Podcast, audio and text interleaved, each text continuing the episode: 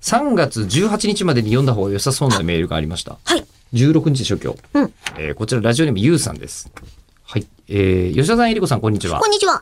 1月から3月の間にスタートさえしていれば、冬アニメにカウントして良いだろうの精神で、はい。そうなんです。おすすめの冬アニメにメールいただきました。そうだった。聞いているのよ。うんえーっとね。私は、ビーザビギニング、サクセッションをおすすめします。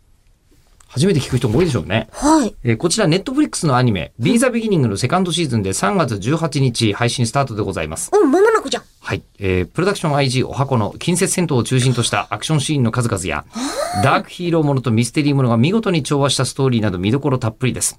でそのセカンドシーズンがついに配信ということで大変ワクワクしております。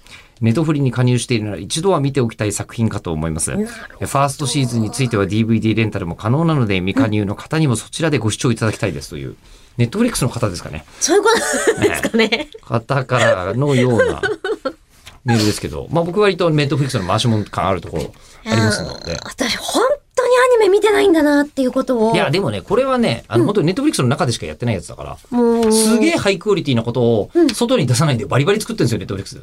すごいっすね。めちゃくちゃいっぱい。うん。よてかね、うんあれ、やばいのいっぱいあるよ、本当ネにット。フリの中にうん。なんだろう、本当あるのにか、なあの、アニメ自体としてクオリティが高い。うんうん例えばその、こう、デビルマン・クライ・ベイビーってオリジナル始まってるんですけど、あれはもう本当にボッコボコに血が出るし、うんうんうんみたいなやつを湯浅湯浅正樹監督が作ったやつみたいなのはあるわけですよ。それは確かに素晴らしい。うん素晴らしいのですが、うんビーザ・ビギニングも多分、えーネットフリックスで一気見ししちゃうやつなんだよね。平田博明さんのめちゃめちゃ渋いこおうーキースってキャラクターが出てきて、それがこう梶君と戦うみたいな感じなんですけど、いやもうめちゃめちゃいいよ。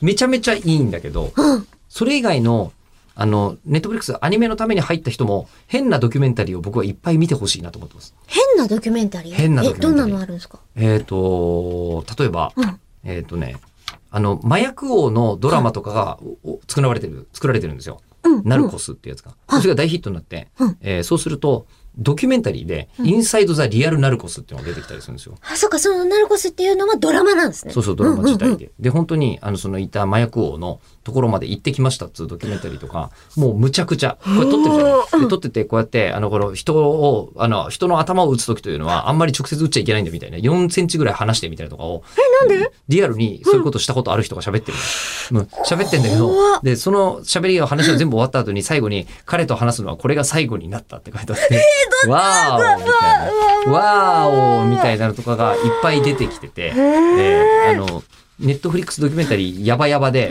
えーずっと見てます。面白い。これはねずっとマリファナ料理して食べたりとかしてるの。うわ、怖い怖い怖い怖い。でもあれは合法なんだって。そうなんだん